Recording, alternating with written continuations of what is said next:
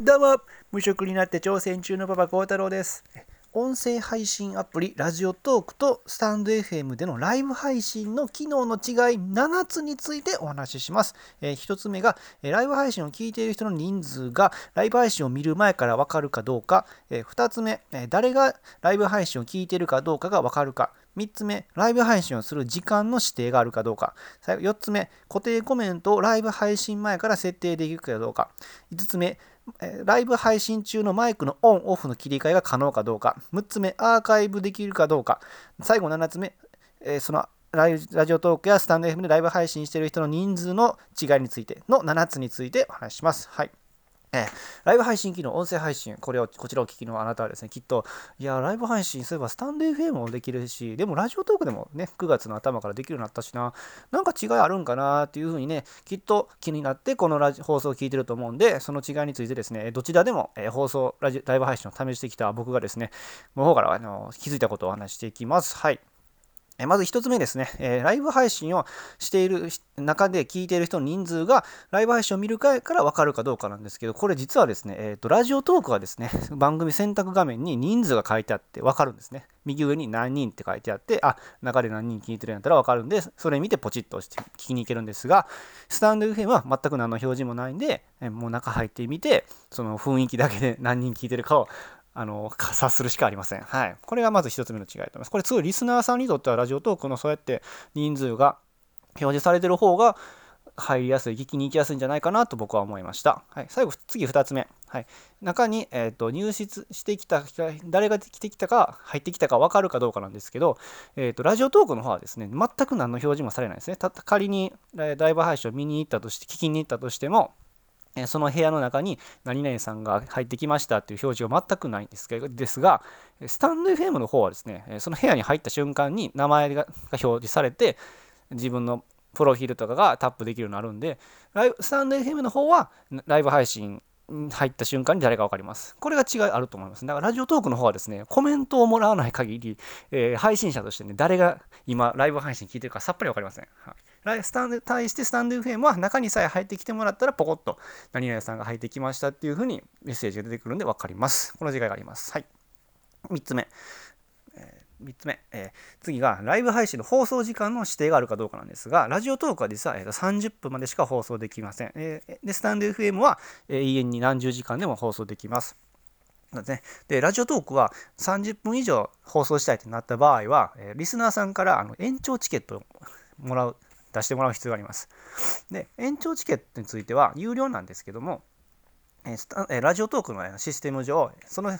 発行に必要なチケットに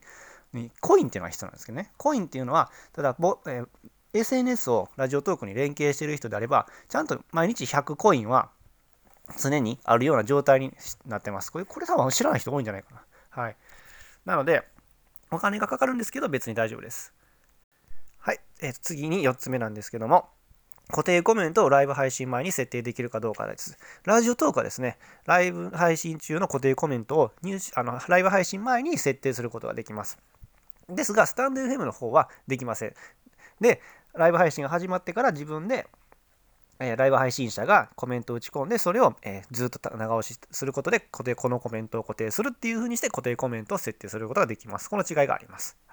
次、えー、5つ目。マイクのオンオフ機能があるかどうかで、えー、ラジオトークの方はですね、実はマイクをオフにすることができます。ライブ配信者のマイクをオフにすることができます。ただ、スタンド FM の方はできないです。ずずっと音が流れっぱなしです。なので、もしね、車で録音中、ライブ配信中、運転中にね、声だけでもライブ配信中っていう人がいて、ガソリンスタンドに入ってね、店員さんの声が入っちゃうなっていう時でも、マリオとラジオトークの方はですね、オフにすってたりとか、というのができるということですごいこれはですね、便利だなと思いました。はいこちらね、配信者の方にとって優しい機能だなと思いました。最後、えー、次6つ目ですね、えー、アーカイブできるかどうか、えー、ラジオトークの方はですね、ライブ配信のアーカイブはできません。できないです。ただ、今後、え実装される予定、あの機能としてあのリニューアルする予定ですっていうのは公式のホームページにも書かれています。えスタンド F の方はライブ配信のアーカイブ機能があります。大丈夫です。はい。アーカイブ残しますか？残さないですか？っていう選択肢があって、残すとしたら残せます。はい。7つ目、最後ですね。ライブ配信をしている人の人数が全然違います。はい、でラジオトークなんですけど、ラジオトークはですね、少ないです。配信者が極端に少なか少ないです。土曜日の、夜、え7時台の頃で5人ぐらいしかやってませんでした。はい。で日曜日の今日朝も、ちょっと覗いてみたんですけど、それでも5人ぐらいですね、配信している人がってことで、ほとんどね、あの、で、聞いてる人もあんまりね、いなかったりしますね。その、10人、20人とか聞いてる部屋が1個2個あって、他がパラパラ、3つぐらいパラパラとあるっていうような状況なんで、ですが、スタンド FM なんですけど、めちゃくちゃ今部屋多いですね。もうめやってる人めちゃくちゃ多いですね。まあちょっと外からね、何人、それぞれ何人聞いてるかわからないんで、ちょっと具体的な人数わからないんですが、その、一つの部屋あたりに誰が何人聞きに来てるかってわからないんですが、とにかく配信してる人の数が多いのは、あのね、ライブ配信の部屋、項目見たらわかるんで、やってる人の多さで言うと、スタンデーはめちゃくちゃ多いなっていう、一緒にもう10人以上は大体やってるイメージですね。あの繁盛期というか、夜の7時台とかなると。はい。